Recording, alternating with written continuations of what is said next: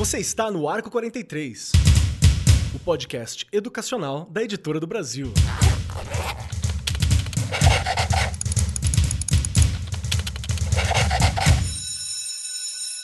Saudações, saudações para você, meu querido professor, minha querida professora que está nos acompanhando aqui. E um abraço muito especial também para quem está com a gente desde os primeiros programas, porque chegamos em 100 programas. 100, 100, 100 é programa pra caramba. São quase 100 horas, eu acho que passa de 100 horas, na verdade, batendo papo com vocês e falando sobre educação. E hoje o nosso tema vai ser algo muito especial para abrir o mês de outubro, que é um mês muito especial porque é meu aniversário e porque é o mês de nós, professores, que estamos aqui presentes. E o nosso tema de hoje é ser professor uma reflexão sobre a profissão e sobre a vida. Vamos pensar um pouco sobre o que é ser professor na atualidade, como que é esse trabalho, o que, que aconteceu nesses últimos tempos. Vamos entender um pouco mais sobre posturas. É um pensamento bem solto, é um bate-papo bem solto e você é nosso convidado para estar tá aqui com a gente. De novo, 100 programas é muita coisa. Obrigado, gente, demais. E junto comigo está ela, aquela que caminha entre nós com a sua educação desde o início dos tempos, mesmo antes de estar aqui como carne, já estava caminhando através da sabedoria. Minha parceira de mesa aqui, sentada à minha destra, Regiane Taveira. Como está, Vossa Excelência, educadora? Estou muito bem. Você, como eu já disse em outras, né, em outros episódios, você se supera, né, Keller? Você consegue se superar. Muito obrigada, né? Estou bem. A gente precisa estar bem, não é mesmo? Aliás, essa profissão requer a gente sempre estar com um sorriso no rosto. Já fica aí a dica. A gente sabe que tem muita gente que nos ouve aí que, na verdade, ainda nem se formou. E a gente precisa, né, em alguns momentos, mesmo, eu brinco, eu faço sempre aquela comparação um pouquinho do Rubens Alves lá, né? se a gente tem que ser um pouquinho de palhaço, mesmo que tenha tristeza, mesmo que não esteja, né, com tudo resolvido na sua vida, professor tem que estar com um sorriso no rosto. Não tem jeito, mas isso é bom, porque na verdade o sorriso vai iluminando ali os nossos caminhos, os nossos alunos, as nossas alunas, e a gente precisa é disso, de muita luz, não é mesmo? E hoje nós estamos bem divididos aqui, não estamos, Kelly? Perfeitamente. Hoje tá empatadinho, mas eu vou deixar que você apresente aí os, a nossa convidada e o nosso convidado, porque hoje a gente vai falar muito aqui do professor, dos professores, não é verdade? Que eu acho que você colocou aí muito bem. Não dá para ficar sem professor. Isso foi comprovado no século XXI. Perfeito, muito obrigado. Obrigado por estar aqui, obrigado pela simpatia sempre. E vamos lá, junto com a gente hoje, hoje eu tive que tomar uma postura um pouco diferenciada aqui, porque normalmente a gente fala um pouco da biografia, né? a gente fala um pouco dos trabalhos, um pouco né, da, da formação dos nossos participantes. Só que o currículo desses dois é tão grande, tão vasto, que eu ia gastar uns dois programas só falando a esse respeito. Então a gente vai simplificar e junto comigo aqui está Lígia Vercelli, que é professora, mas uma grande professora, e uma professora há bastante tempo, e uma professora de muita coisa, e professora da Regiane Taveira, que está aqui com a gente. esse privilégio. Tudo bem contigo? Como é que estão as coisas, Lígia? Fala para mim, tá tudo bem aí? Tá tudo bem, né? Trabalhando bastante, mas como eu gosto, né? Eu, eu tenho uma formação inicial em psicologia, mas é, antes da psicologia eu cursei magistério. Então eu sempre quis ser professora. E desde os anos 70, né, terminei o curso de magistério em 1977 e desde essa época eu sou professora. Então eu já passei por todas as etapas da educação básica e atualmente no ensino superior. Mas também não abandonei o meu grande sonho que era a psicologia, né, que é também, né? Então eu fiz formação também em psicanálise, atuo na área clínica, voltei a atuar há dois anos, né? A pandemia é, me empurrou para a área clínica de novo, né? Muitas pessoas com quadro de ansiedade, de depressão, em função. E, e assim, são duas áreas que se conversam, né? Então, a psicologia e a educação estão lá sempre conversando e, e, se, e, e dando apoio né, uma para outra. Perfeito, Lígia. Vou contar um segredo para você. Eu já falei aqui ao vivo, em, em, algum programa assim, mas é uma formação que eu adoraria fazer. É, psicologia. Algum momento eu vou, vou chegar lá e seremos parceiros de, de, outra profissão, além de ser professor em algum momento. Chega lá que você vai adorar. Muito obrigado, obrigado pela presença. E vamos lá. Também está comigo aqui outra pessoa daquelas que o currículo é vasto e grande, mas que vamos simplificar apenas como Adriano Nogueira, educador. Tudo bem contigo, professor Adriano, que também foi professor de Regiane Taveira, que está aqui com a gente, e professor de muitas outras pessoas de maneira indireta. Meu professor de maneira indireta também, porque eu me lembro de um livro que eu li há muito tempo, chamado Teoria e Prática em Educação Popular, que tem o dedo de Adriano Nogueira também, neste grande livro. Tem o dedo dele e o dedo de outra pessoa, que é um senhor chamado Paulo Freire. Então, muito bem-vindo, Adriano. E como é que você tá, meu querido? Tudo bem? Pronto para bater esse papo hoje com a gente? Prazer estar aqui, gente. Lígia, prazer revê-la. Regiane, a gente só tem depoimento positivo a falar. Nós, a gente aprende a ser professor quando a aluna fala essas coisas e a gente se lembra de que valeu a pena. É isso. Estamos em frente, estamos bem. E eu pedi, né, o Felipe com aquela coisa, formalidade. É a primeira vez que eu vejo Felipe, Marcos, é, da, da, da e vem com aquelas bobagens de dizer assim: como é que eu te apresento? Eu falei: escuta, Adriano Nogueira, educador. Pronto. Se eu merecer mais do que isso, quem nos ouve vai dizer, mas eu terei merecido. Porque mostrar títulos e créditos, por favor, gente, vamos que vamos, tá? É isso. Muito obrigado, Adriano. Obrigado pelo bate-papo hoje.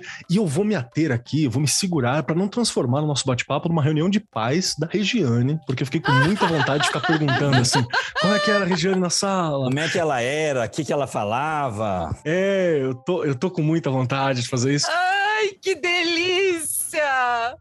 Mas, mas, eu vou me segurar, hein? Pode fazer, viu, Keller? Porque assim, né, tanto o Adriano quanto a Lígia, você já colocou aqui, foram meus professores lá no mestrado.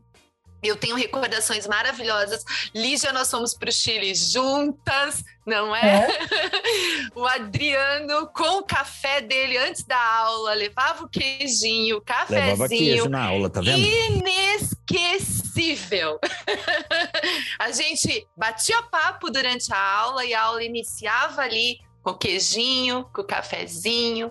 A Lígia sempre muito prestativa, né? Eu falo, professores eu tive a honra, já comentei isso aqui em outros episódios. Aliás, acho que no episódio aí anterior, que você me fez essa pergunta: onde que eu me encontrei de verdade com os meus parceiros? Eu falei que foi no mestrado, porque o mestrado me ensinou muito, mas foi além só de conhecimento. Conheci pessoas maravilhosas e que hoje eu me espelho e tento seguir um pouquinho e continuar aprendendo sempre, acompanhando aí todos os professores que eu tive por lá. Perfeito, Rê. Muito obrigado mesmo. E eu, eu tô me identificando bastante também, sabe? Porque o meu mestrado também foi algo, algo muito especial e, e algo um pouco assustador, né? Daqueles que eu fico olhando e falando, será que um dia dá pra fazer um doutorado, né? Que eu sobrevivi a isso. Não sei se sobrevivo a dois. Eu Mas, sobrevivi. Sobrevivemos, né? Mas vamos lá. A questão de hoje é responder este, essa pergunta que fica às vezes na gente e que cutuca todo professor um pouquinho, né? A gente falar qual que é a atuação, quais são as práticas, repensar a situação, o que, que é ser professor, e a gente fala mesmo de uma maneira holística, uma maneira geral, assim, uma maneira é, completa do que é ser professor. Porque a gente sabe que dependendo do estado, dependendo da rede, você vai ter algumas questões burocráticas, salariais ou por aí específicas que tem que ser sempre batalhado para melhora, obviamente. Mas tem algo que junta os professores, tudo, tem algo que significa, né? O que, que é ser professor, o que, o que, é que, nos, que, que nos, nos junta nessa situação perene do educar. Essa é uma das questões que a gente vai levantar aqui hoje, porque é um programa muito especial. Estamos na nossa edição número 100. 100 edições. Nossa! 100 edições. Tem o hino, o hino do 100. Não é 100 edição, é edição demais, é maravilhoso, é um grande prazer estar fazendo esse centenário aqui agora Verdade. em outubro junto com a galera. E digo mais, no mês dos professores, né? E, e é uma experiência muito bacana isso que a gente está falando. E vamos lá, para começar, Regiane Taveira. Bora lá! Você sabe que é sempre para você a primeira questão, que é para dar tempo aqui, né, para os nossos convidados se entenderem no local. Estou na sala de aula, vou poder pedir ajuda para os meus professores, É Keller. A Bom gente se dia. falou ontem, combinou, ela ligou pra gente ontem, nós Sim, combinamos, viu? tá Então, tudo a gente afinou o que ia falar, viu, Marcos? A gente tá acertadinho. Ah, Pronto. então eu já tô de olho. tô de olho em vocês. Olha o esquema. Rê, o que faz de você uma professora? Nossa, Nossa. essa vai. Difícil, difícil, eu sei. É. E aí você vai me assim fazer com que eu mergulhe no que eu tenho desde que eu escolhi essa profissão. Mas aí desde que eu fiz o magistério, a educação física, a pedagogia e lá vai, né? Esperança em mudar algo. né? Eu acho que o, o, que eu, o que me move é ter esperança, sempre. Porque você já colocou muito bem. Governo entra, governo sai, salário, né? Não tem como não lembrar da escolinha do professor Raimundo. né? E o salário, ó, os ouvintes e as ouvintes não vão ver, mas eu tô fazendo aquele dedinho do professor lá. Mas não é só isso. Né? Quando você entra na educação, eu tô há 30 anos na rede pública. Quando você entra na educação, você quer algo maior. Aquilo cada dia vai te deixando com mais vontade de melhorar as coisas, né? E eu acho que é uma profissão, acho não, é uma profissão que te faz sempre, você tem que estar sempre estudando. E isso também faz com que você melhore como pessoa, como mãe, né? Como tia, como, como amiga. É, te transforma. A educação, eu continuo na educação porque ela todo dia me transforma. Olha a pandemia. Quantas coisas nós aprendemos na pandemia, não é? A gente teve que se virar, teve que aprender a lidar com coisas que a gente nem imaginava um dia viver. Mas a a- o professor tem isso e você também fala muito aqui, né? Somos resilientes. E a gente surge das cinzas, a gente muda e a gente vai se virando. Mas não é um se virando de qualquer jeito. É um se virando, tentando acertar e a gente acaba acertando. Não é? Porque a gente pensa em quem? Nas crianças, nos jovens que vão passar pelas nossas mãos, que já passaram, que estão nas nossas mãos. Então, isso me deixa com essa ânsia. Eu já comentei aqui em alguns programas que eu não vou ver grandes mudanças na educação, não é? A gente sabe. Não vou ver, eu não vou estar viva, mas eu tenho certeza que eu, você, a Lígia, o Adriano e todos os professores e as professoras que nos escutam aí nesse Brasil todo, nós plantamos sementinhas. E um dia a coisa vai acontecer. Um dia a gente vai ver todas essas crianças que estão por aí, fora da escola, não é? Estarem na escola, terem realmente o direito de estudar, o direito à educação, e é uma educação de qualidade. Porque não adianta dizer lá na lei que a gente tem uma educação. Ela tem que ter qualidade. O aluno que sai de uma escola pública, né, eu vou repetir isso sempre, ele tem que ter o direito de concorrer com um cara que sai de uma escola privada quando ele chega lá no Enem. E esse e, é- e essas são as sementinhas que a gente está plantando aí neste caminho. Perfeito, Rê, perfeito. Agora eu vou perguntar pra galera dessa banca. Lígia, pra você, o que que faz de você uma professora? Ai, olha, para mim, ser professora é, é o que me completa. Como eu falei, né, eu estou nessa profissão desde 1977, aliás, antes, né, porque eu comecei como auxiliar de professora, e é algo assim que eu, eu quero é, eu quero estar sempre melhorando, né, fazendo o melhor que eu posso para, como a, a Regiane falou, para transformar a vida, como eu já fiz lá no início de crianças, hoje de hoje no ensino superior, né, já já para transformar a vida de jovens e coisas que eu sei que eu consegui, muitas vezes não, né, porque nem, a gente não, é Deus, nem tudo a gente dá conta. E hoje é, buscando é, é, plantar uma sementinha, né? E a gente tem plantado várias, tanto nas alunas, futuras professores no curso de pedagogia que eu leciono também, quanto com professoras já em atuação e gestoras que são essas que estão cursando mestrado hoje, né?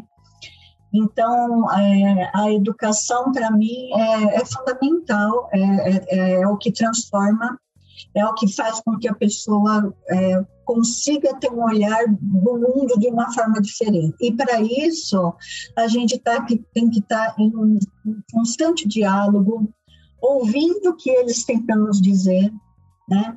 parar com essa coisa dessa educação, como dizia o Paulo Freire, dessa educação bancária, de chegar na sala de aula e dizer que você, olha, hoje nós vamos abordar tal temática e é isso, não, mas o que, que o aluno sabe sobre isso, o que, que ele tem a dizer, não, não importa a idade dessa pessoa, né? Pode ser a criança, pode ser o jovem, pode ser o adulto, é, é no diálogo que a gente vai construindo uma educação melhor, né? Que é, que é essa formação. E a formação não é só no curso de formação continuada. Né? Eu também participo, eu tenho, eu sou coordenadora de um grupo de pesquisa sobre educação infantil e formação de professores. E nesse grupo de pesquisa, é, que a gente se reúne uma vez por mês, nós abordamos exatamente as questões é, referentes à formação continuada do professor, aquela formação em serviço, na escola, Sim. que está dialogando exatamente com as questões do cotidiano de, de uma escola da infância, que é o meu caso, né, o meu foco atual. Perfeito. Perfeito, perfeito. Olha que legal que a gente já tem dimensões diferentes, né? Quando a gente fala de educação, você tem tantas áreas para atingir, formação de professores, formação de estudantes no ensino básico, isso é muito bacana. Adriano, e para você, meu querido, o que que faz de você um professor? Só pergunta fácil aqui hoje. A questão que conversando com o Felipe, conversando com vocês, vocês sugeriram, vamos chamar desse jeito, como se fosse um roteirinho Sim. E no roteirinho eu priorizava as questões atuais. Por quê?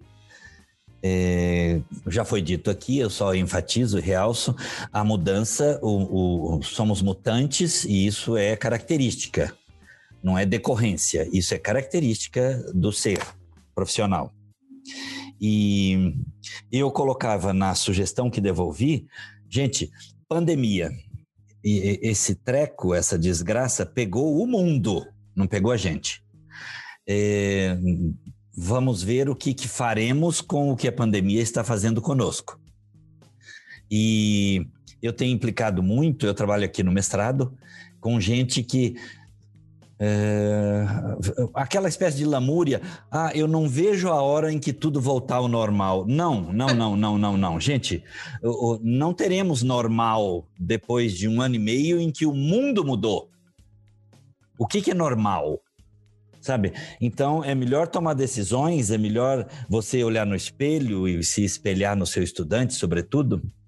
Quais as mudanças que eu já estou assumindo? O que é que eu pós-pandemia, seja lá o que for que isso queira dizer, serei. Essas decisões eu as vivo agora. Não espero o governo, não espero as decisões do Ministério da Secretaria de Educação.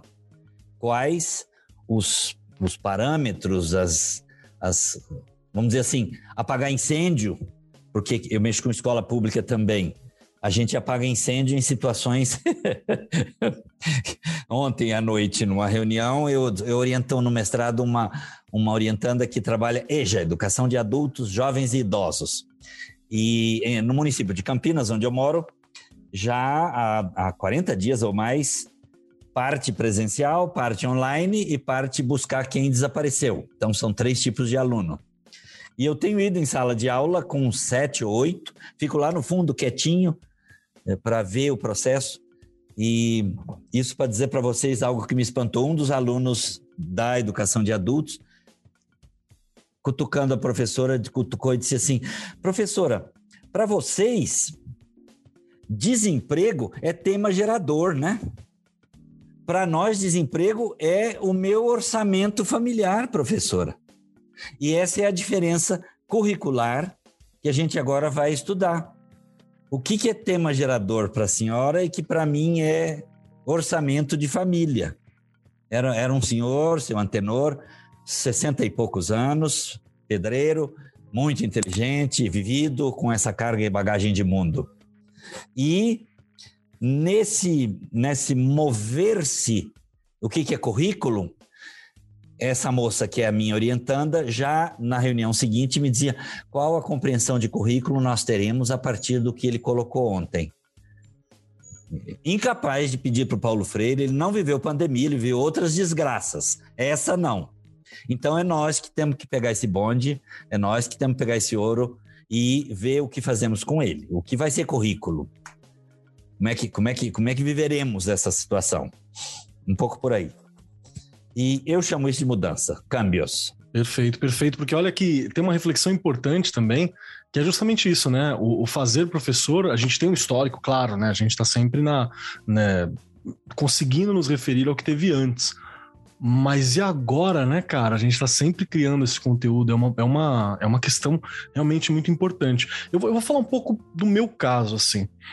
É, para mim, eu gosto, gosto muito de ser professor, eu, eu fecho com a Lígia no sentido de que eu me encontrei muito nisso, eu me encontro muito em sala, eu descobri muito mais sobre mim em sala, então tem um componente egoísta, eu queria deixar assim um pouco claro pro pessoal, que você se aprende sobre você, né, você se conhece ali, você se entende nesse processo, não tô só levando um conteúdo, um processo de formação, no que não é nem, assim, não é nem nesse tipo de processo que eu acredito, mas tem uma, uma questão de se descobrir ali dentro também.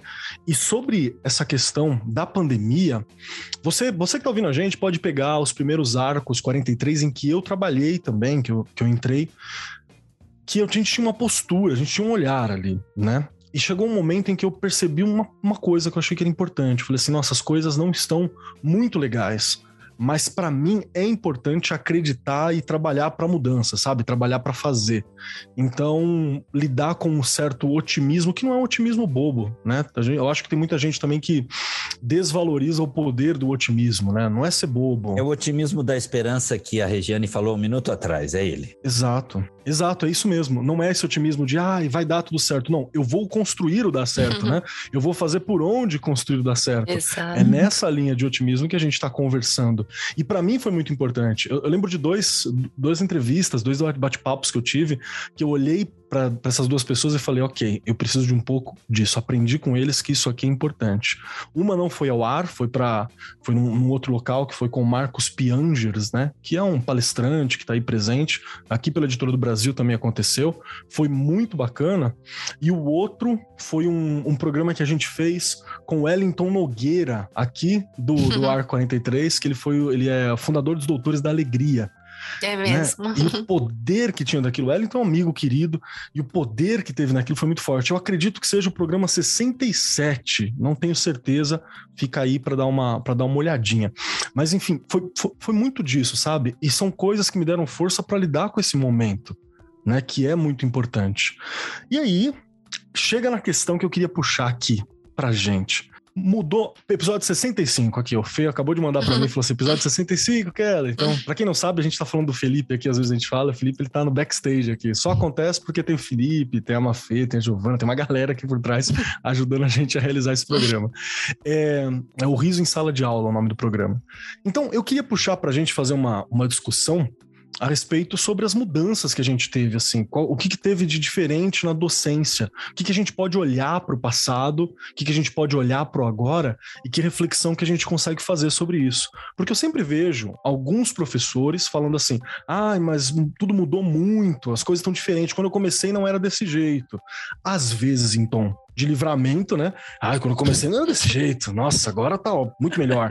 E às vezes em tom de socorro, do tipo, nossa, quando eu comecei era de outro jeito, agora socorro. Olha isso aqui.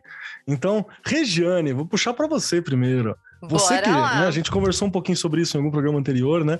Sobre Sim. esse processo todo. O que, que você acha dessa diferença? Qual que é o teu olhar sobre essa situação toda em que a gente está vivendo enquanto professor, né? Ser professor hoje é semelhante ao processo do que era ser professor quando você começou nesse trabalho? Olha, muitas mudanças aconteceram e eu acho que a gente tem que realmente dar ênfase neste período que nós estamos vivendo e que o Adriano colocou muito bem e a Lígia também. A gente não sabe o que vai acontecer não é? A gente não tem ideia. São muitos prejuízos. E nós, professores e professoras, é, não podemos parar de estudar não é? Desde que eu comecei lá no magistério, claro, muitas mudanças aconteceram. Eu brinco que eu falei, eu agora estou quase aprendendo a dar aula. quase aprendendo. Ué, a gente já são, somos seres inacabados, já comentei isso aqui, né? A cada turma que você pega ali, são muitas é, é, crianças, jovens, são muitos jovens, muitas crianças, que a gente, na verdade, vai ali conhecendo no dia a dia. Nenhuma sala é igual à outra, nenhum aluno é Nunca. é igual ao outro, né? São seres diferentes uns dos outros, graças a Deus. E a gente tem que estar o tempo inteiro nestas, né, né, nestas aulas que a gente organiza, que a gente planeja, que às vezes nem dá certo. que eu falo que às vezes nem dá certo, gente. Essa é a graça de ser professor e professora. Você fala assim, Rijane, deu certo? Olha, às vezes dá e às vezes não dá, né? A sua aula ali, às vezes não acontece do jeito que você queria, mas isso é legal também, porque você está aprendendo o tempo todo ali junto com eles.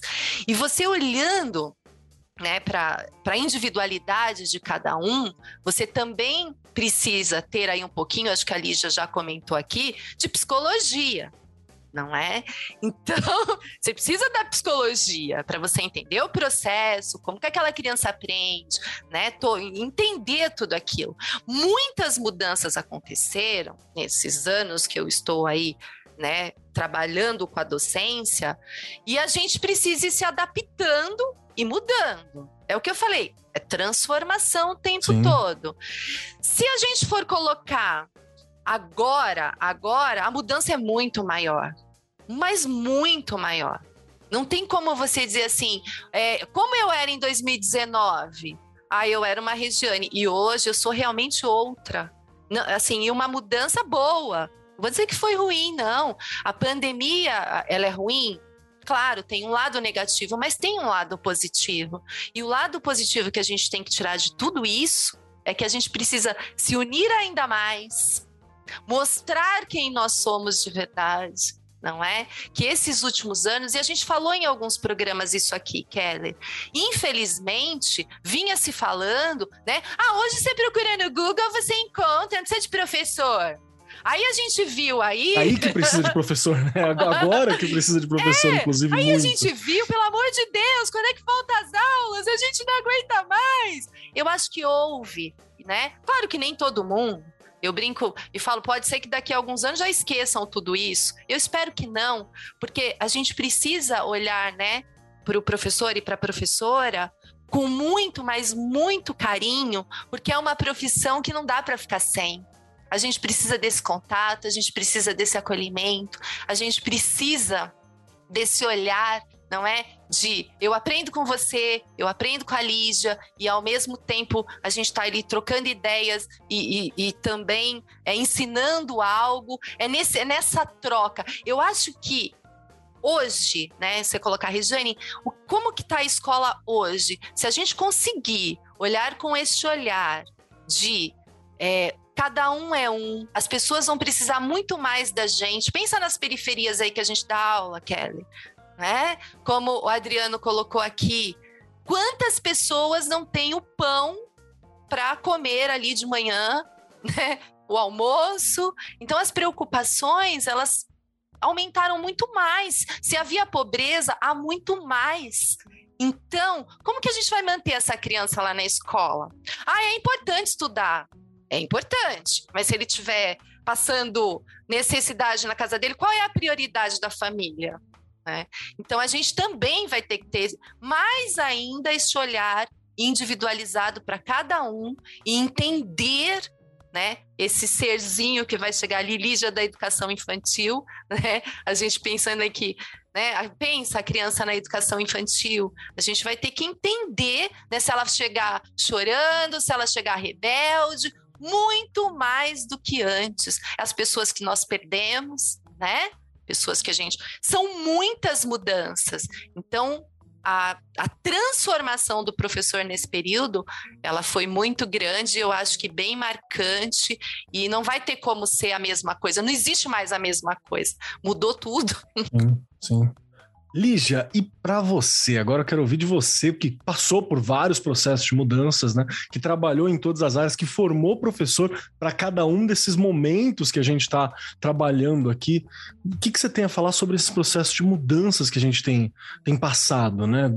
Tudo que está acontecendo, que, como que é teu olhar sobre isso? Bom, primeiro que eu vejo a mudança como algo extremamente construtivo, né? Porque Sim. nós somos seres históricos, né? e se não houver mudança, gente, é Morremos, né? atingir o estado do nirvana, né? Então, é, é, eu acho que, claro, né? Nesse tempo todo, pegando o período que eu atuo como professora, mudanças ocorreram, é, é, muitas. É, eu vejo assim, em relação, né, como atualmente eu dou mais, eu, eu leciono para o ensino superior, o que eu percebo é assim uma transformação, principalmente na formação do professor é, inicial, muito grande, né? Porque é, a gente tem se deparado, principalmente nos, estou falando do curso de pedagogia, que é o que eu leciono, né? Nós temos nos, nos deparado com a, alunos e alunas é, com muita dificuldade em função de N fatores que elas presenciaram, que elas viveram, da escola básica de pouca qualidade que a gente tem, né?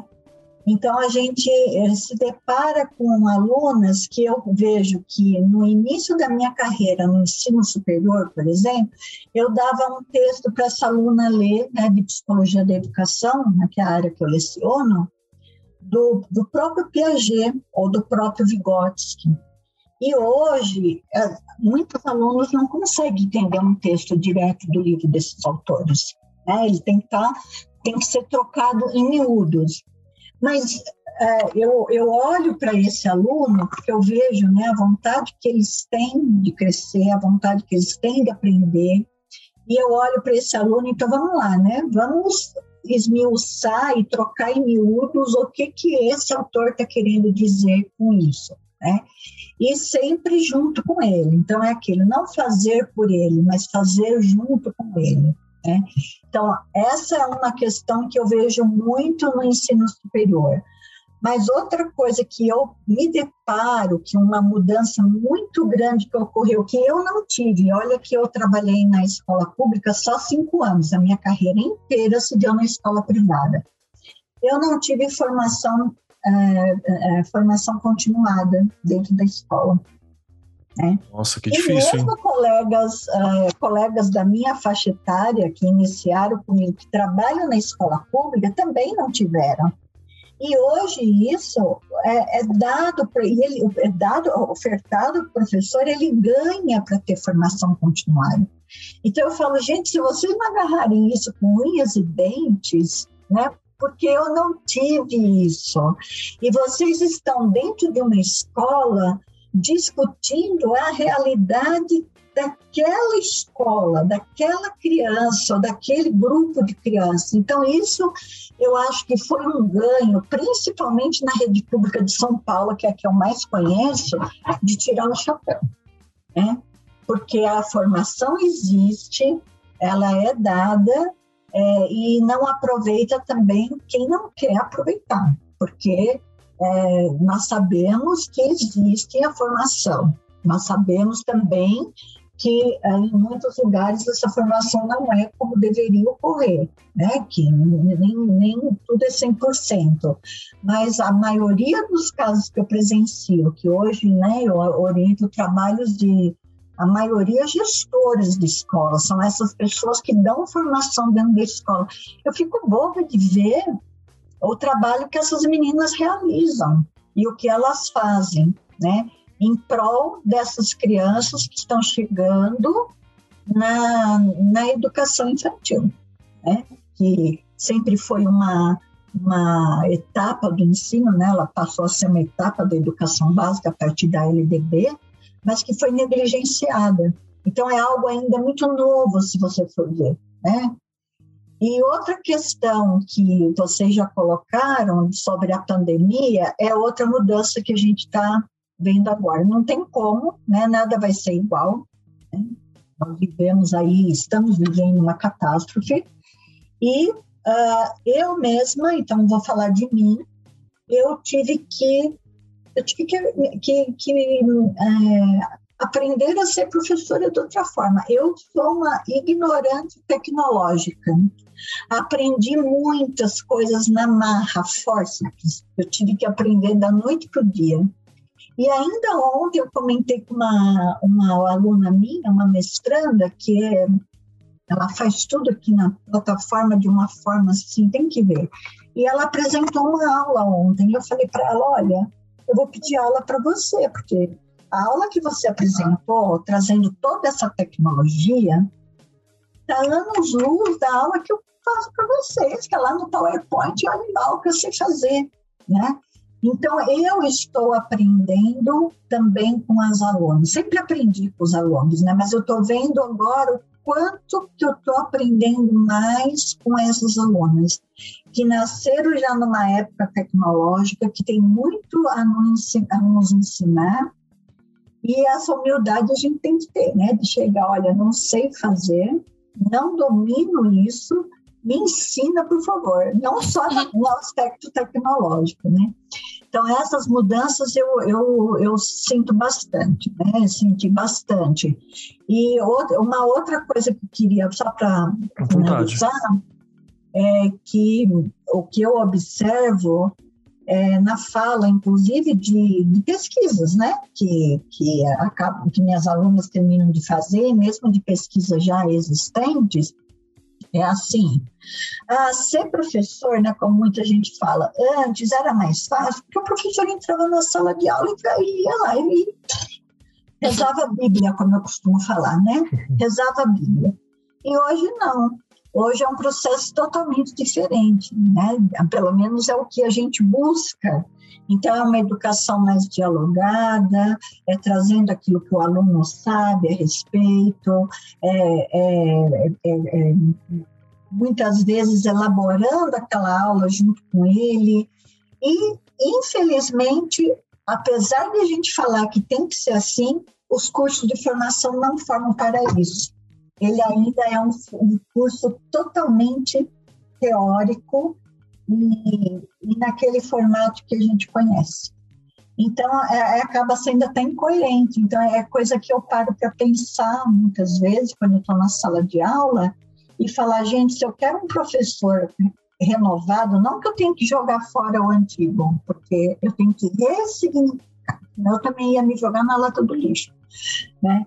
Se eu, mas se eu quero um professor que se ressignifique, eu tenho que ressignificar minha aula. Então, de uns anos para cá, foi isso que eu aprendi também. Né? Acho que é, foi essa a minha contribuição. Nossa, eu achei muito legal, porque acho que é. tem uma série de questões aí que a gente pode né, acabar aprofundando.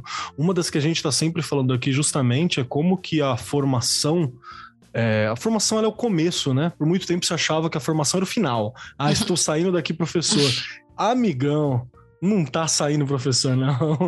Formação não acaba nunca. É, nunca. não tá saindo, não. Você vai ter a realidade para mostrar, e eu acho que isso é, é outra questão, né? Mas vamos lá, Adriano, para você que observa essas mudanças, essas questões todas, quais são as principais mudanças que você tem percebido dentro da função de professor, assim, ao longo desse tempo todo? Excelente, Marcos. Eu retomo uma, um depoimento da Lígia. É, gente, é, vamos usar palavras de alguns dos nossos conhecidos. O que está existindo é um câmbio de civilização. Explico melhor e a miúde. A oralidade ganhou um peso em relação à escrita, que antes não tinha. O ano passado inteiro, todos as, os processos letivos, universitários ou não, este ano também. E eu noto os estudantes com quem eu convivo, pergunto, já guardaram aquela noção que vai ser burilada de que, olha, eu não preciso ter, como dizia a escola antiga, 75% de bunda na cadeira para garantir que então eu aprendi e passo de ano. E aqui eu retomo um depoimento da Regiane um minuto. O Google sim tem o que dizer, é como que a gente vai usá-lo. E, e a oralidade tem um peso que não tinha. Gente, vocês lembram da década de 90, quando a gente começou a brincar de computador? A gente chamava intertexto. Mentira. Hoje, para conseguir um chat e anotar as perguntas, semana passada eu vivi um encontro com argentinos sobre Paulo, era aniversário do Paulo.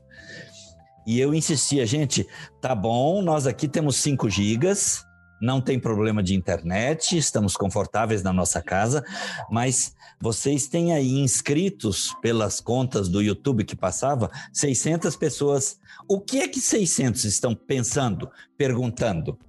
Passa pelo registro escrito. Vamos ao chat. Eu vou ser menos. Com... Obrigado do convencido, do egoísta aí, Marcos. Eu vou ser menos egoísta, menos convencido e vou dizer: tá bom, supondo que eu esteja numa brilhante palestra, o que, que isso quer dizer mesmo? O que, que a pessoa está retomando? O que que o meu, as minhas colocações e aí a oralidade é o reino das palavras, das compreensões. As pessoas são inundadas de informações pelo Google pelo, e outros vias, e Twitter, Instagram, meu Deus, meu Deus. E aí a oralidade prepondera. E aí, como é que a gente retoma o papel da escrita? A Lígia colocava, o que é que eu faço com um texto clássico, por exemplo, da Emília Ferreiro, ou do, do, do, a gente cada um aí vai falar o que gosta, tá bom? Cada um aí fala o autor que Paulo prefere. Freire. Eu faço ver como é que esse autor é recriado, é repensado pela oralização das interações. Ou seja, gente, calma, muita calma com a ansiedade de, como dizia a Bíblia, como dizia a Lígia muito bem, de transmitir a sua Bíbliazinha, porque se você classifica, categoriza, se você expõe bem um texto que você já tem quase memorizado, você reduz apenas para a dimensão interação imediata, essa aqui, essa aqui agora, algo que em espaço e tempo outros acontecem de outros jeitos. E espaço-tempo lembra categorias mães de ciência, aí configura aprendizado, percepção, avaliação, se é da geografia, se é da história, se é da matemática, isso cai de importância, porque todas são importantes mesmo. E aí a gente é obrigado a repensar o que a gente pensava que sabia na dimensão interativa, que é pontual, que é interativa, que é recorrente, em que, ora, o que, que me garante que a pessoa que me escuta lá não está com o celular na mão, passando por um outro, um recadinho que pintou na cabeça dela, ah, se eu pudesse pegar esse pintou na cabeça dela, eu seria melhor na minha ordenação de pensamentos. Certeza essa simultaneidade de linguagens oral, escrita, imagética, gente, isso é pós-pandemia. Vamos uhum. cuidar disso, vamos tocar esse bonde e vamos nos. Aí, a Lígia, meter isso na nossa formação permanente, por favor, vamos lá. Perfeito. Isso é uma questão assim incrível da gente para pensar, porque eu sei que tem muito professor realmente que está cansado. Professor, você que está ouvindo a gente, você que está ouvindo a gente agora aí, você, deixa eu ver, Pedro, Pedro que está aqui ouvindo a gente, Pedro e a Cecília que estão ouvindo a gente. Você chama Pedro, chama Cecília, fala, foi para mim, em alguma mensagem que a gente vê. Você que está ouvindo a gente, eu sei que tá às vezes pensando assim, poxa, realmente, né? Daqui a pouco quando é que vai voltar a aula? Tá difícil e, e por aí vai. Mas tem alguns avanços que eu acho fantástico de verdade, por exemplo, poder pedir algumas atividades para serem respondidas né, no, na, na, internet, que é mais fácil de eu ler numa plataforma, é mais fácil da gente conferir, é, você poder mandar o texto. Enquanto eu estou conversando aqui, eu mando o texto e falo, gente, eu estou mandando aqui um texto da aula para você dar uma revisada depois. Hoje, não presta atenção naquele papel, presta atenção em mim. que estou aqui. A gente vai ter uma outra aula depois só para ler o papel com mais calma. Tem algumas coisas que a gente ganha nessa nessa vida de ciborgue que a gente virou né, em uhum. sala de aula, que é muito legal, que é muito legal e que a gente também não pode perder isso, né? Eu tô, eu tô pirando, Lígia, eu tô pirando. Não, Marcos, sabe uma coisa que eu senti? Ah. É, tanto, aluno do, tanto as alunas do curso de pedagogia, né, então da, da graduação, quanto o lato senso, não estrito, mas o lato senso, elas participaram muito mais nesse período pelo chat. Olha aí. Olha só. Ai, que interessante, Lívia. Que interessante. Muito interessante. Elas não, elas não abriam o vídeo para falar, porque elas não querem se expor, coisa que acontecia. Mas eu percebi, fiz esse tipo, não foi só eu que percebi, e aí eu via né, as alunas no chat comentando e falando, e aí eu dizia assim: vocês não querem abrir a câmera? Vamos discutir isso que vocês estão falando. Não, é melhor por aqui, porque, sabe, elas.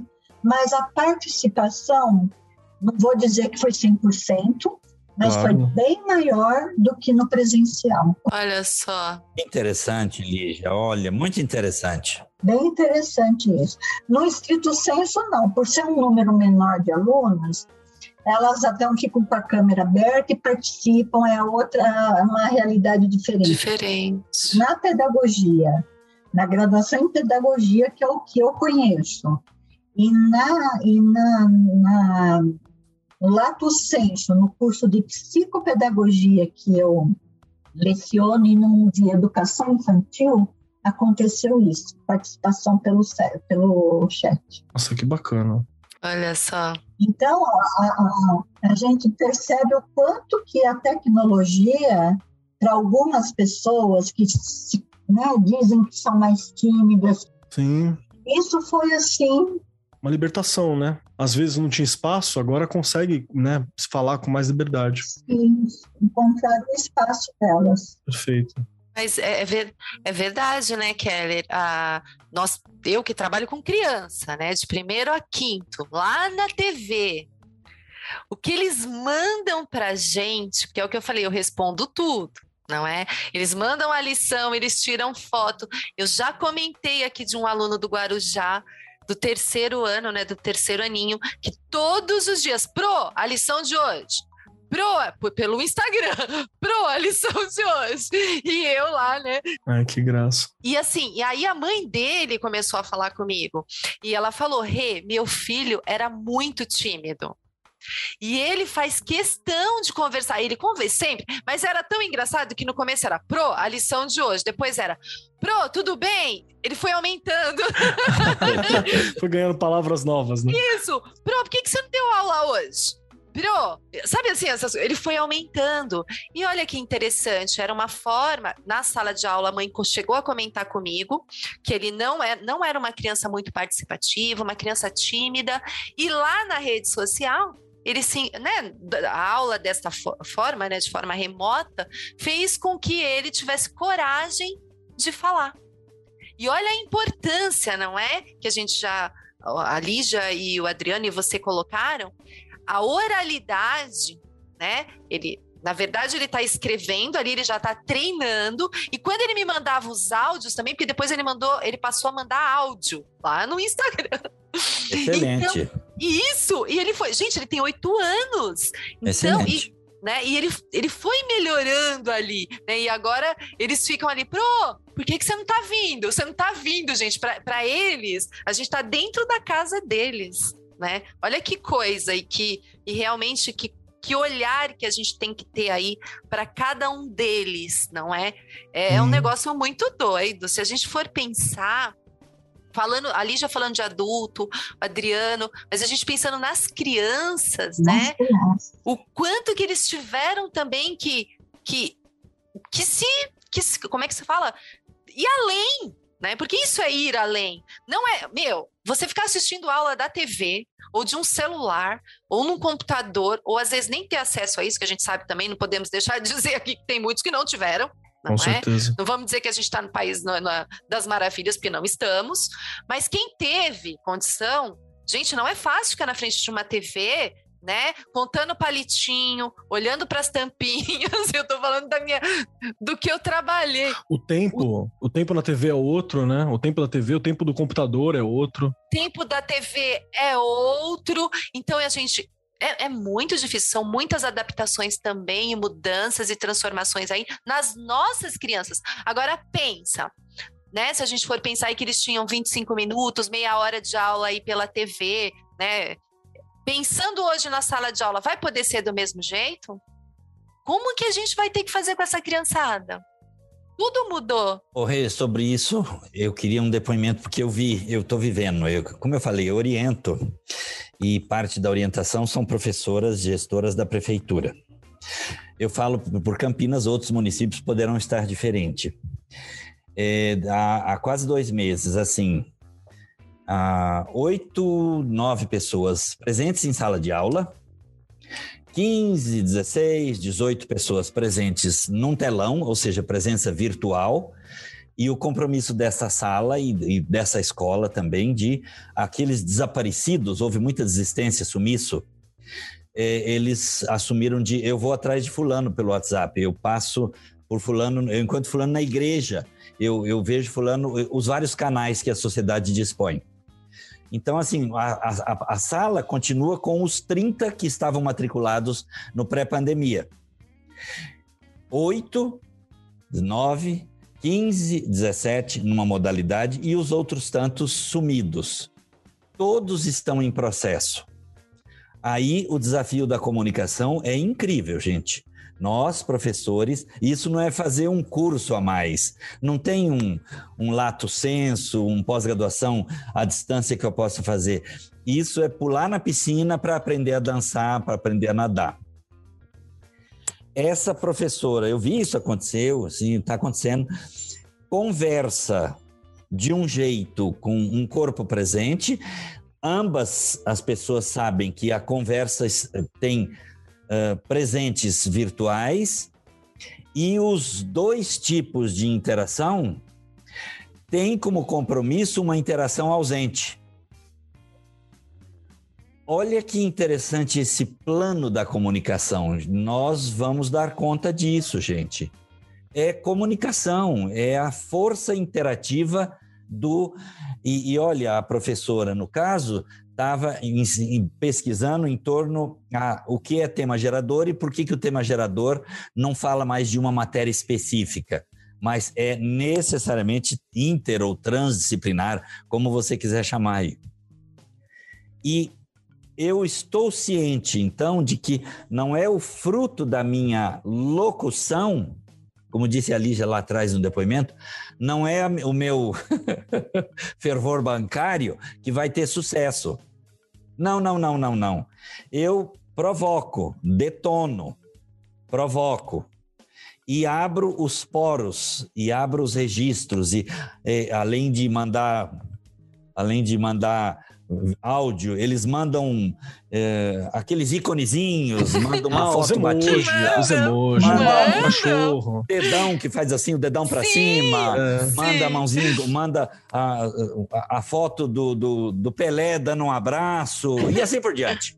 Verdade. E eu, então, abro os poros e tento captar o máximo possível para fazer sínteses não mais disciplinares essa vem depois.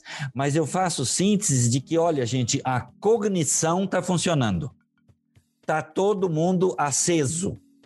Isso é cognição.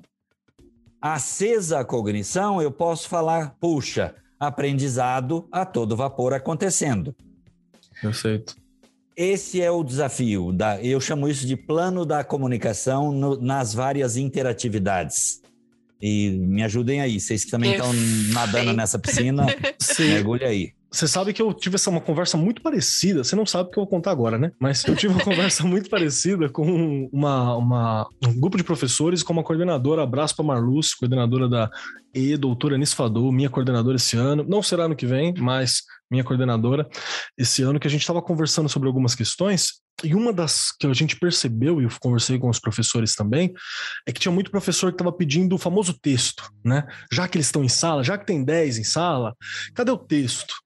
O texto, começo, meio e fim, aquele teu foi o texto, claro, o texto Enem, né? Ideia inicial, duas propostas, discussão sobre ela, contra a ideia, conclusão no final. E aí eles te falam, não tá saindo, eles não estão conseguindo escrever. E aí foi uma das coisas que eu puxei, que eu virei assim, professor, e foi um insight na hora, né? Que eu virei assim e falei: quantos textos você escreveu, professor, na pandemia? aí, aí a professora olhou pra mim e falou assim: é verdade. Aí eu falei. boa, Marcos, boa, boa, valeu, Marcos. Eu falei, não, é real, porque eu falei para mim, eu só escrevi porque eu tenho um, um, outro trampo que envolve uma redação de alguma coisa e tal. Mas se não fosse por isso, talvez eu não tivesse escrito. Aí foi onde eu percebi que eu também estava pedindo. E olha só, peguei a professora nessa, né? E, e me peguei também. Porque eu estava pedindo um determinado trabalho com relato. Só que eu tinha especificado ter relato de texto. Na hora que eu olhei, eu falei assim, galera, vocês têm o WhatsApp né, de trabalho aí? Manda por áudio, manda mensagem, porque ficou fragmentada a estrutura da conversa. Né? Eles só conversavam pelo WhatsApp, só conversavam por áudio. Então você perdeu o hábito, está enferrujado a construção de texto. Ah, mas tem que correr atrás. Tem, daqui a pouco. Falei para não, daqui a pouco a gente corre atrás, dá tempo ainda, né? A gente vai atrás, pode pedir, pode voltar aproximar, mas vamos ver o que, que passou, o que está acontecendo, o que está sentindo. E aí foi onde começou a aparecer alguns desses trabalhos. E foi muito louco também, porque tem uma questão, e esse foi o papo com a coordenadora, com a Marluz, que tem uma questão da urgência. A gente fala muito que, ah, não, a gente está fazendo isso pro fulano, né? Pro ciclano, e realmente a gente está é para Amanda, é para Carla, é para o João, é para cada aluno. Mas a educação também tem uma dimensão social que a gente faz para eles, mas a gente faz para todos também. Então, às vezes a gente não consegue alcançar exatamente um ponto mas é porque a gente também tem 40 para olhar, a gente tem centenas para olhar. E não é para abandonar, não é isso que eu estou dizendo. Tô dizendo que você precisa ter esse olhar local, mas você também precisa ter uma estratégia global de alcançar, né? E aí eu, eu, eu isso foi eu pensando, né? Eu posso estar completamente errado. Regiane, me critique. Lígia, tô falando bobeira? Socorro, Adriana. que nada, Keller, é isso mesmo.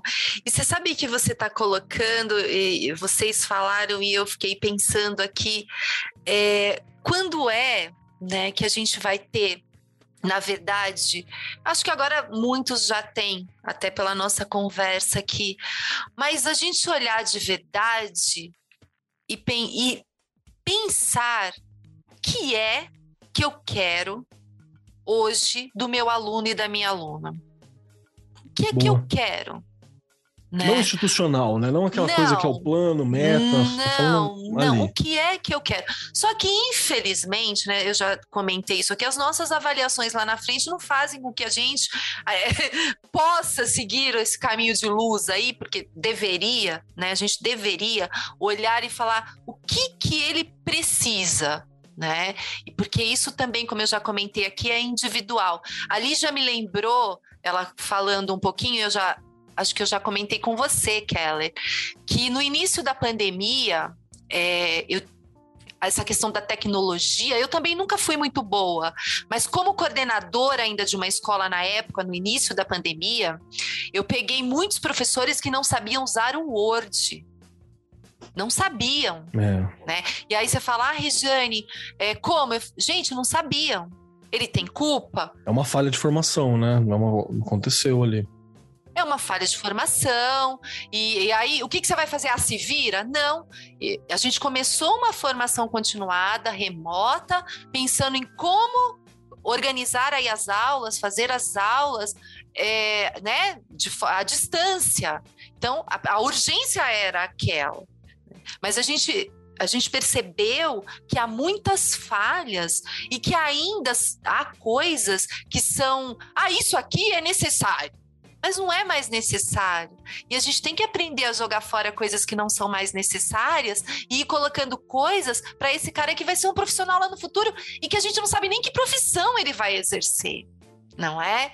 Então há coisas que ainda são exigidas que faz com que o aluno, quando ele, né, o aluno, a aluna, quando ele está ali na escola, ele olha e fala: para que, que eu estou fazendo isso? Tem muito disso ainda, gente.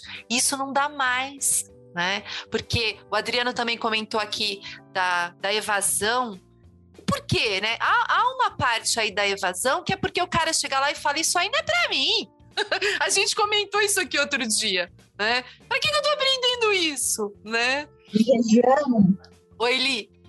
Regiane, eu acho que dentro disso que você está falando, a gente tem que ter um olhar muito especial é, para as perdas que essas crianças e jovens sofreram nesse período.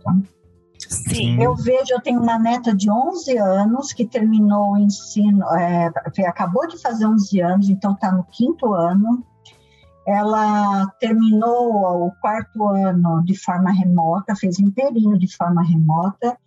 E assim, ela estuda no colégio privado lá em Florianópolis, onde ela mora, e ela teve muitas falhas de aprendizagem, porque para ela, para ela, essa questão do remoto não deu certo. Não, ela falava assim para mim, vó, aprendo muito melhor com o professor falando. Né? Ah lá. E, e isso, né, eu estou falando de uma criança de 11 anos, pré-adolescente, e eu atendo na área clínica um adolescente que fala: Meu Deus, quanto foi difícil para aprendizagem, para eu captar muitas coisas é, longe, né? E ele estuda numa escola estadual, pública, né? É, claro, pública estadual, isso quer dizer. E, e ele tinha, assim, a, o, as atividades eram enviadas para ele e ele tinha que se virar para fazer, não tinha um uhum. acompanhamento. E ano que vem ele quer prestar vestibular, porque ele tem 17 anos. Ah e ele está super ansioso com isso, né? Então, é algo que ele, ele procura, a mãe dele, na época, procurou terapia que ele queria, até para trabalhar essas questões mais assim, olha, eu tive perdas na minha aprendizagem e eu quero recuperar isso, porque eu sei que vai me fazer falta. Então, eu acho que o nosso olhar desse professor que está, mesmo no ensino superior, né, que está saindo lá, esse aluno, esse jovem está saindo da, da, da, escola do ensino médio e está entrando na universidade, esse professor tem que ter esse olhar que perdas ocorreram, mesmo, Sim. né? Porque senão, se a gente quiser partir, olha, entrou na universidade, é daqui para frente, a gente não vai conseguir. Não vai mesmo. E a gente está frustrando mais ainda essas pessoas. Perfeito. É verdade. Perfeito. Adriano, gostaria de acrescentar alguma coisa? Eu vou retomar e, e alinhavar o que estamos dizendo, que me parece muita coisa preciosa. Eu oriento uma moça, Laura, que trabalha com informática desde antes da, da pandemia, desde sempre. Uhum. E montava é, plataforma para a escola e com, com grande facilidade. Gente, busquemos definições agora. Eu vou citar alguns casos bem específicos. É, é uma, eu trabalho no mestrado profissional da Unicamp. É, ela trabalha convida para pesquisa. A pesquisa chama-se Ensino Híbrido, dois pontos. O que é que veio para ficar? Interrogação. Ou seja, do ensino híbrido, o que é que a gente quer que fique? E aí, subjacente, está um primeiro, que eu não vou explorar aqui, porque vocês exploram aí melhor, não nos contentemos com o que vem vindo aí das indústrias de informática, ah, das indústrias que vendem pacotes, da, dos pacotes do governo Dória. Não, não nos contentemos com isso. A gente bota o nosso bloco na rua e eu não apenas no nível individual, a nível de corpo escolar, a nível de conselho professores. Afinal, nós estamos numa reunião de conselho de professores, a gente tem uma certa LDB nos garante, tem uma certa Sim. autonomia. Aí, a pesquisa dela, primeiro, convidar pelo Google Forms. Ou seja, você, qualquer você que acessar, vai fazer parte da pesquisa dela. Pode ser 15 ou pode ser 3 mil. E você assume esse tema do ensino híbrido. Segundo, quais as suas primeiras lembranças profissionais de março e abril de 2020, isto é, quando decolou essa tragédia. Aí o fulano põe lá as suas primeiras lembranças profissionais. Isso é o, é o questionário dela que eu estou aqui fuçando. Uhum. Aí na próxima pergunta ela, ela escreve assim: qual a sua pergunta sobre o que ele escreveu antes? Portanto, você já começa invertendo o questionário não é mera preencher com cruzinhas ou fazer respostas. Nenhum conteúdo justifica isso. Questionário é você questionar, levantar questões. E você não tem vítimas da pesquisa. Ela não usa em nenhum momento a, a, o termo antigo que a gente eu usava muito, coleta de dados. Gente, coleta, a gente coleta lixo para reciclar. Coleta é Oh, meu Deus, eu saio coletando dados depois jogo no computador, tabulo e reduzo a números. Isso é uma mera concepção que a gente precisa balançar, mexer. E aí você vai pelo Google Forms pedindo formas, pedindo imagens e pedindo a todo momento você dá um break na conversa e fala qual a próxima questão para este estudo aqui. Essa é a pesquisa dela. É muito mais do que pergunta em aberto, como a gente usava, lembra? É um diálogo, né? Ela faz um diálogo real. A gente usava antes questões semi-estruturadas, questões estruturadas. É, gente, abre, abre os poros. E, claro, virá questões de vários tipos, algumas das quais você não usa no momento. E de, declara: olha, isso aqui eu não sei trabalhar. Isso aqui eu acho que é bobagem. E explico por que, que eu acho que é bobagem. Isso aqui é importantíssimo. Eu jamais teria sabido perguntar. E vai com essa ondulação mostrando que você, professor, está aprendendo. Por favor, mostra para o aluno que você aprendeu aquilo que você já sabia. é o peso da interação, gente. Interação é importante, não é porque eu gosto de olho no olho, o calor de um tapinha nas costas, aquele sorriso irônico do aluno que me faz piadinha. Tá bom, tudo isso tá bom. A importância da interação é eu demonstrar que aprendi. E aprendi a ser eu mesmo. Eu não vou ser como ele, nem ele vai ser como eu. Eu aprendi na interação e demonstro isso. Aí faz sentido a gente falar em conteúdo curricular nessa hora faz sentido, porque emerge da qualidade da comunicação e da interatividade das aberturas. Como dizia aí no começo Marcos, vamos preencher de vazios para a gente poder interagir melhor. Vai lá, gente. Show de bola. Fala, Rê. Eu tô aqui ainda continuo é, né, a pensar e como é importante a gente é, neste, principalmente neste momento, né, com tantas discussões aí políticas, pode isso, não pode aquilo, e a gente não deve fazer isso e não deve fazer aquilo. Então a gente olhando aí, né, para nossa realidade, saber o que a gente precisa fazer lá dentro da nossa escola para ela continuar a ter uma identidade, e se não tinha ter uma agora, por favor, que a gente precisa disso, e a gente é, respeitar aí um pouquinho é, da origem de cada um, seja do aluno, da aluna, do professor, da professora. É, eu já comentei isso aqui, a gente tem mania de falar de sondagem do aluno, mas a gente esquece que o professor também precisa, né? Para eu encontrar nele, quando ele chega ali na escola e pensando aqui na formação permanente, em serviço, quando ele chega na escola, quais as necessidades desse meu professor? Eu, como gestor de escola, não posso esquecer disso nunca, né? Cabe a mim ajudar esse professor que chegou ali recém-formado formado, que infelizmente a formação inicial não dá conta, nem a, nem a continuada, nem a em serviço, nunca vai dar, mas ela não pode parar. E também preparar muito bem essas pessoas que estão lá na escola fazendo as formações, para que a gente então possa realmente, né, Keller, é, Lígia e Adriano, para que a gente possa realmente é, ter aí é, mudanças significativas na sala de aula depois deste período né? Como Adriano colocou aqui, alguns presenciais, outros não, outros com acesso àquilo, mas eu, professor né, ou professora, tenho que estar muito bem preparado, mesmo que, né, eu brinco e falo, a gente vai fazer coisas que nem sempre vão dar certo, mas a formação não pode parar.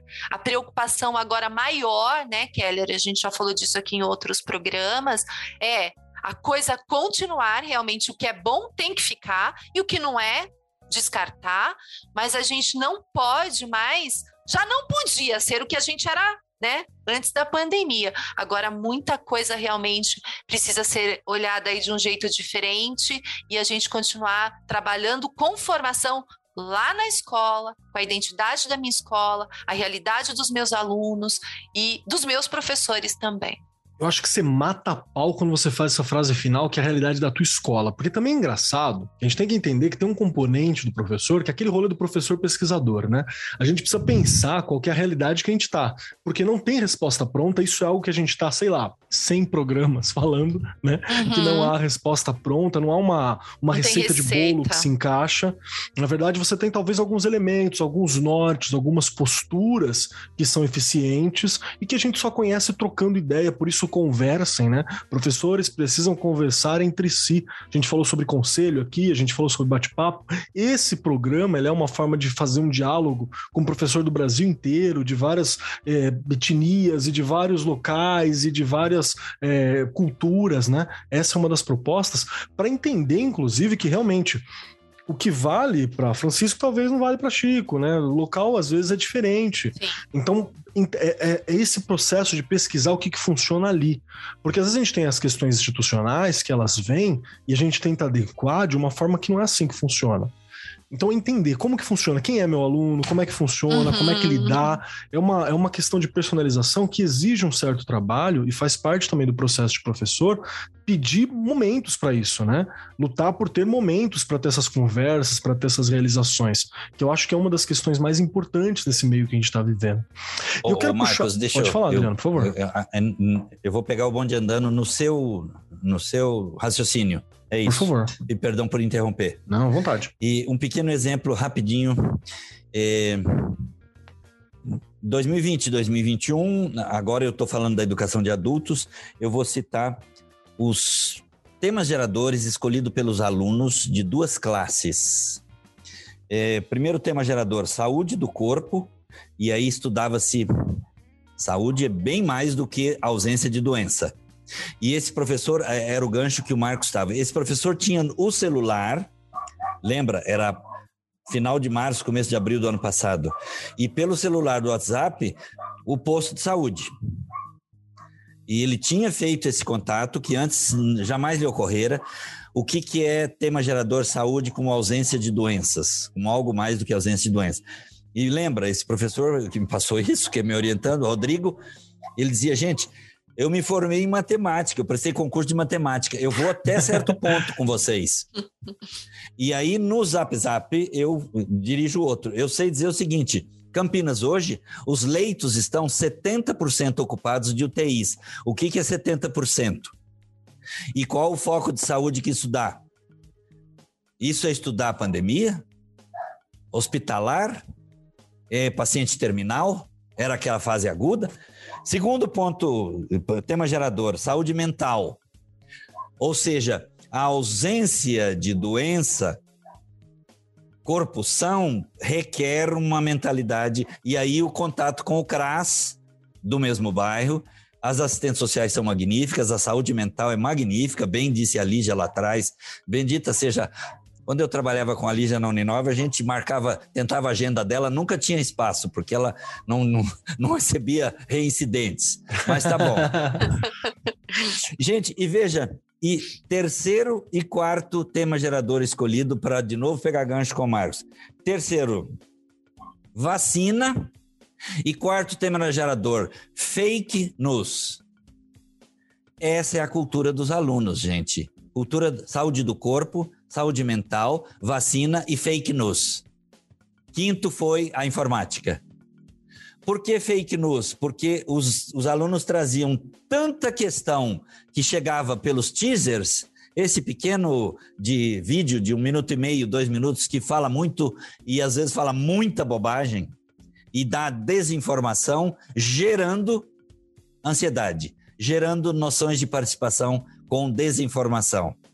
E aí, veja, o professor então remetia simultaneamente à informática, a percentuais, a noções de saúde mental.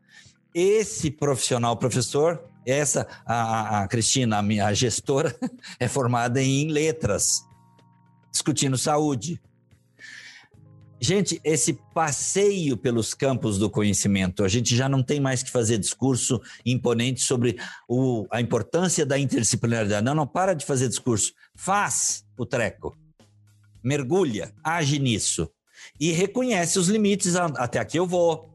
Agora vocês conversem com o próximo professor que vem e tem uma formação X, ou pega o WhatsApp e pede aportes no espaço-tempo chamado aula, que se amplia enormemente do tamanho da sociedade. É isso que eu queria. Grato, Marcos, desculpa aí o, o gancho. Não, para mim é perfeito. Acho que ele colabora muito e acrescenta com essa questão que a gente está levantando, né? Que cada local é uma realidade. Porque isso é uma crítica que eu vou ter a esses métodos de comunicação em massa que a gente tem. Uhum. Como você parece muito próximo, né? É, você confia muito naquilo que está colocado ali e as conversas institucionais demais, elas fazem aquela tecnologia de parecer aproximado e de que eu coloco em prática porque funcionou em tal local. É, é, bem aquela questão da, da escola de Frankfurt discutindo o poder do rádio, sabe? Que estava muito próximo e me influenciava muito ali. A gente está vivendo isso hoje, né? Então é uma questão para a gente entender, pro professor compreender que mesmo que a gente fala aqui, não necessariamente é algo que vai valer para todos os locais, mas que você precisa significar onde você está, você precisa compreender Perfeito. qualquer realidade. A gente já está bem avançado no tempo. Eu quero puxar uma última pergunta para cada um e aí a gente vai para nossa despedida final e eu espero que a gente tenha a chance de conversar novamente, porque há muito sobre o ser professor, né? Muito. Que a minha questão é o seguinte: Regiane Taveira hum. será a primeira a responder essa última rodada de questões antes da gente ir pro ai, final. Ai, ai. Que é Vamos assim: lá. vale a pena ser professor hoje? É importante ser professor hoje? E aí, Nossa, e aí? Keller, olha, eu não tenho como dizer. Claro que vale a pena né? Eu acho que de todas as profissões, e eu não tô querendo me gabar, não, e vou me gabar, que se Dani também for, de todas as profissões, é uma das profissões que a gente mais consegue se realizar como pessoa, como ser humano. Né? A gente aprende a olhar o outro, a gente aprende a se colocar no lugar do outro, a gente aprende que não existem pessoas iguais, que as pessoas são diferentes, a gente aprende a respeitar cada uma delas, não é? Sim. Você é, vê mudanças num outro ser que não é você, né? E você contribui um pouquinho para aquela mudança. Gente, não tem como não não acreditar nesta profissão. Ah, mas olha, ser youtuber, ter milhões de seguidores, Ganha mais dinheiro? Ganha, ganha. Mas o sucesso é passageiro. Quem dá aula a vida toda aí, meus companheiros e minhas companheiras, né, sabe que em algum momento mudou a vida de alguém.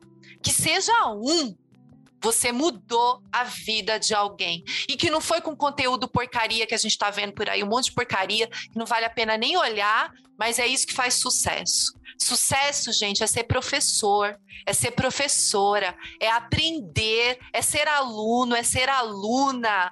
Na verdade, não é? É ser de verdade um ser humano, um cidadão. E a gente só chega lá através do conhecimento. E não vou dizer aqui, ah, é só lá na escola. Não, a gente aprende em todo lugar. Então, queira aprender, escolha sim essa profissão se você pensa em escolher, porque vale a pena e você vai ser diferente e melhor.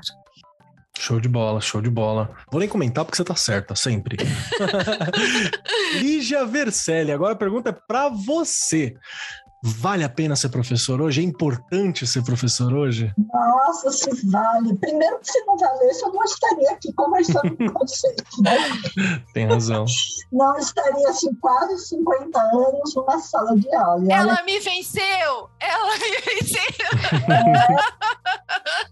É. o Keller fala, Regiane, que... desculpa, Lisa, é que o Keller... Olha, isso não estava combinado, hein, gente? Que tá 200 anos! Olha, gente... É porque a Rê, ela tá na sala de aula quase o tempo que eu tenho em vida. Então é muito doido isso. É verdade. Já sou aposentada e continuo trabalhando. E como eu falei para vocês, eu tenho uma outra área de atuação, mas o bichinho da docência me picou. Pra não sempre, né? adianta, né? eu não me reconheço, e não é aqui demagogia, eu não me reconheço fora da sala de aula. Maravilha. Não me reconheço. Eu tenho que estar na escola. Tenho que, agora nesse modo é, remoto, não importa, mas eu tenho que estar em contato com as pessoas. E justamente porque a gente aprende muito com elas, né? Seja criança, nossa, o que eu já aprendi com criança, né? eu já aprendi. Muita coisa. Eu aprendi tudo sobre anfíbio com um menino de quatro anos. Um dia vocês pensaram que eu conto essa história, verdade. Eu tenho publicado num livro meu. Já aprendi com adolescente e aprendo demais no ensino superior, né? Porque cada um vive uma realidade, cada um vive uma situação, cada um trabalha, em redes de ensino diferente, as crianças são diferentes. Então, quando a gente troca tudo isso, são aprendizagens múltiplas que ocorrem no, em Então, vale a pena. E eu só quero parar de, de, a docência quando eu morrer. Até quando eu aguentar, eu quero ficar.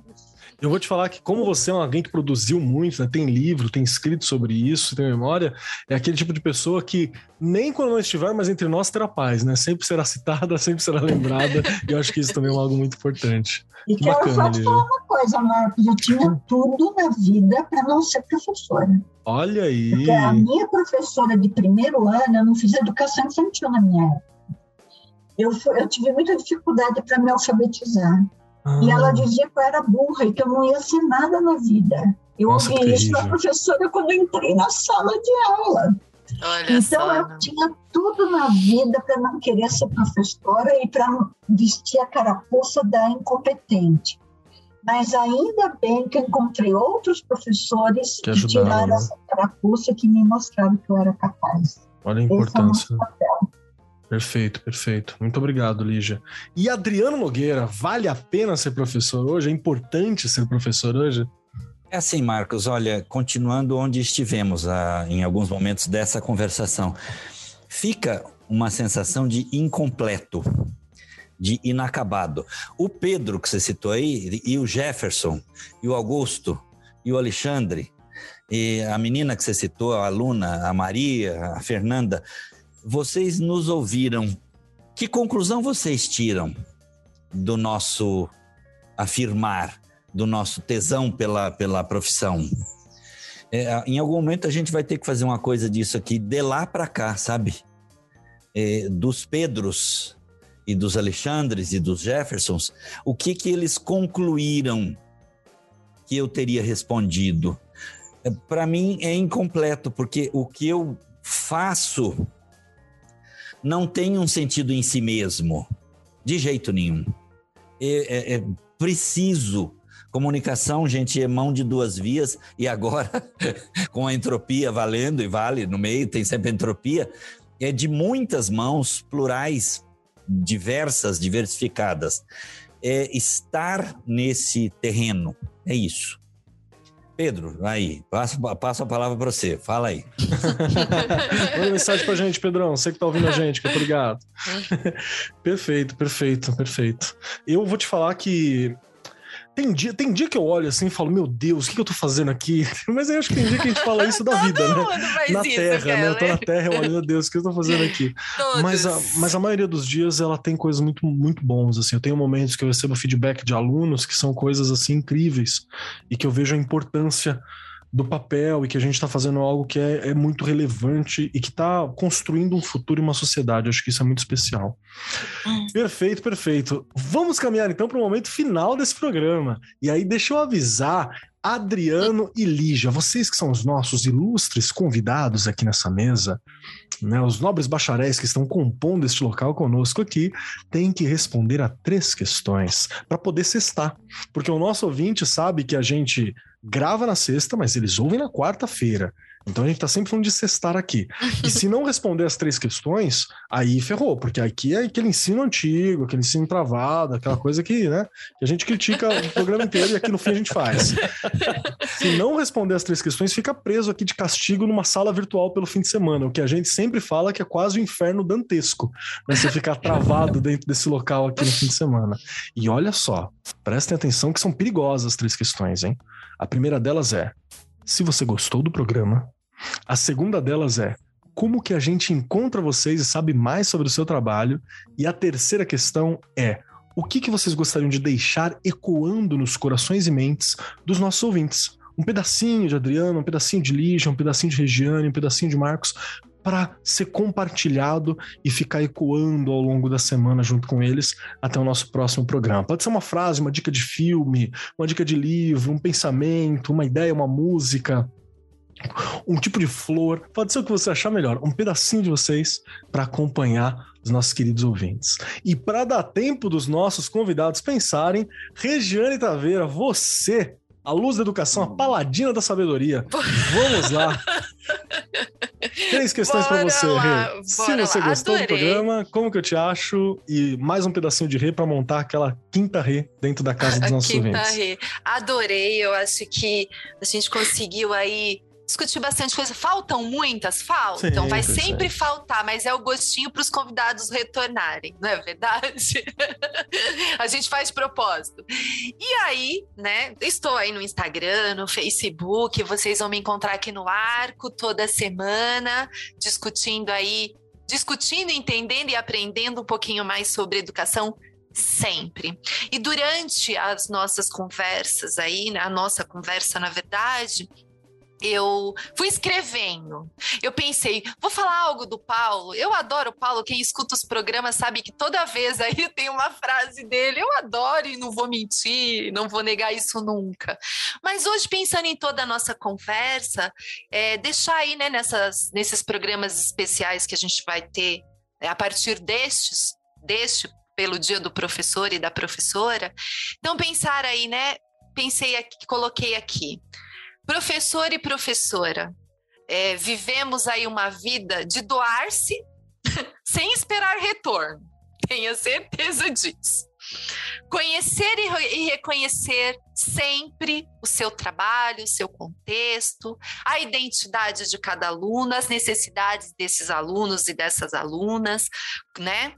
É, saber se despir das suas crenças quando você está lá na sala, né? Se libertar de qualquer choque cultural, geracional, social. Permitir que os alunos, durante as suas aulas, durante as suas conversas, seja lá o que você propor na sua sala, permitir que seus alunos duvidem, critiquem, questionem, para que assim a gente consiga tentar fazê-los tornar-se sujeitos aí autônomos e tenha medo de errar, mas não deixe esse medo te paralisar.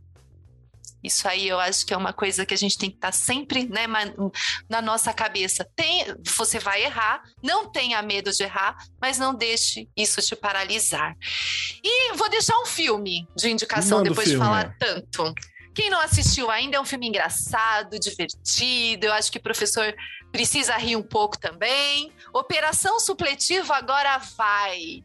Quem não assistiu, assista, que é muito bom, é divertido e tem questões ali importantes que parece que é um filme, né, normal de mais um professor, de mais uma professora não. Assista muito obrigado, Rê. Acho que é incrível a gente colocar um pouquinho de filme também. Tá sendo legal indicar uns filmes de vez em quando, né? Pra galera é. curtir no fim de semana também. Muito obrigado, Rê. Obrigado pelo seu tempo, obrigado pela sua experiência, obrigado Obrigada, por compartilhar eu. os seus queridos professores conosco aqui também. E eu já agradeço muito, muito obrigada. Você, foi, foi Keller, Lígia, Adriano, foi uma delícia. Me senti de novo lá, ó. Ah, que bom, nós que agradecemos. Muito bom. Acho que é muito importante a gente ter esse tipo de reflexão. E vamos lá, Lígia Vercelli, temos com você agora três questões que precisam ser respondidas. Vou tomar nota aqui das três questões, hein? Então, a primeira delas, se você gostou do programa, a segunda delas, como que a gente encontra, como é que a gente sabe mais sobre a Lígia, como é que a gente consegue entrar em contato com você, você quer ser encontrada? Porque às vezes, né, às vezes a gente tá trabalhando tanto que não dá. E a última questão, um pedacinho de Lígia para ficar ecoando com a gente ao longo da semana. Bom, vocês me primeiro agradecer, né, a todos pelo convite. Foi um prazer, adorei estar aqui. Pode me convidar de novo que eu volto. Ah, tá vamos, bom? com certeza. E, e vocês me encontram também no Facebook, no Instagram, no LinkedIn. É, e na Uninove.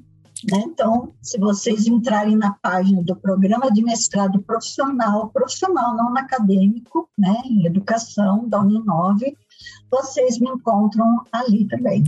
Né? E por e-mail que vocês devem ter, depois eu deixo com vocês também.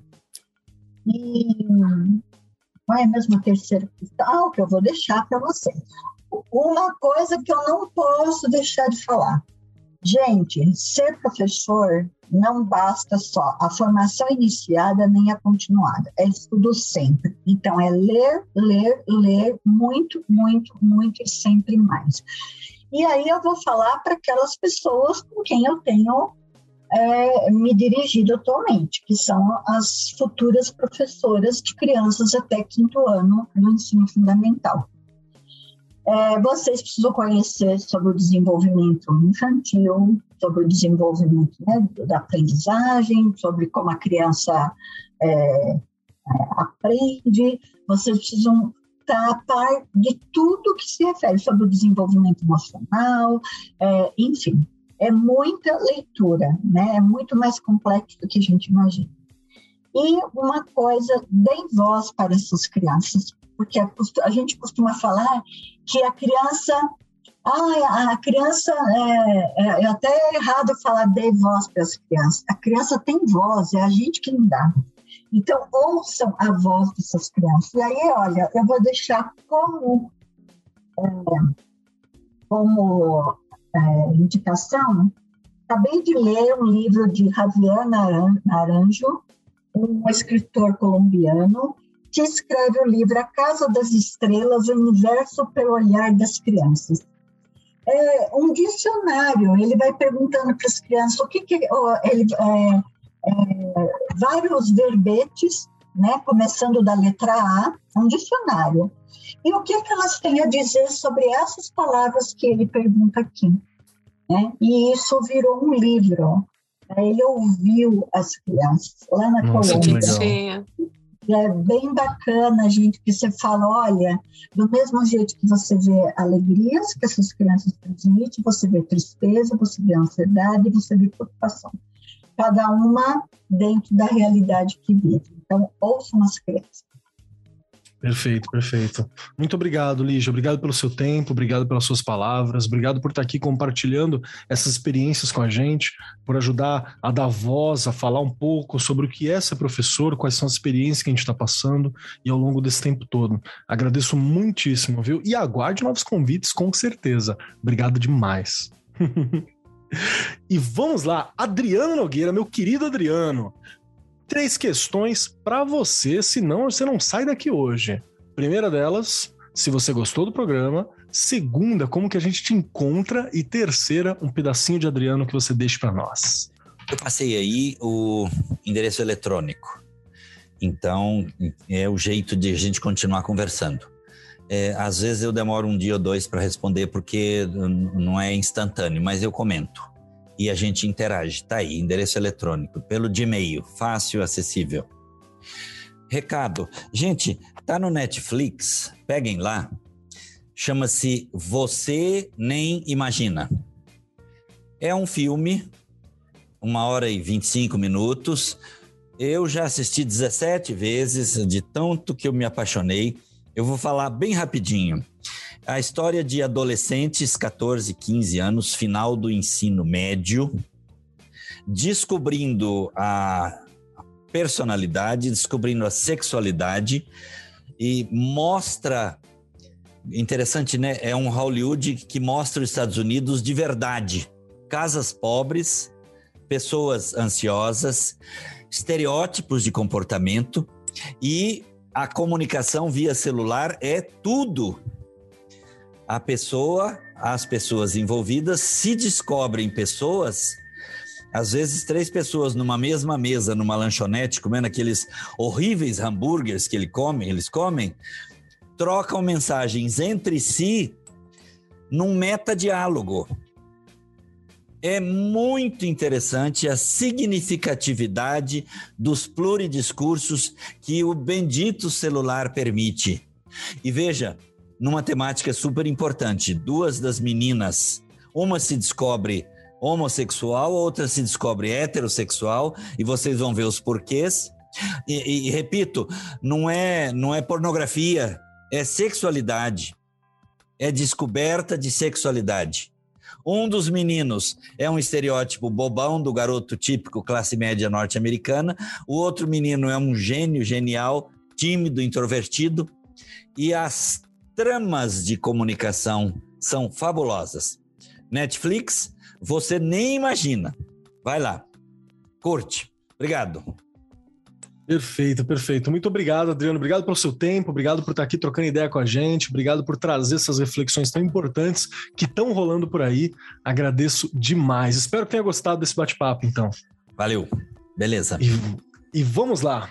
Minha vez, então. Eu adorei o bate-papo, porque eu acho que é importante a gente refletir sobre o que é ser professor e a nossa atuação sempre.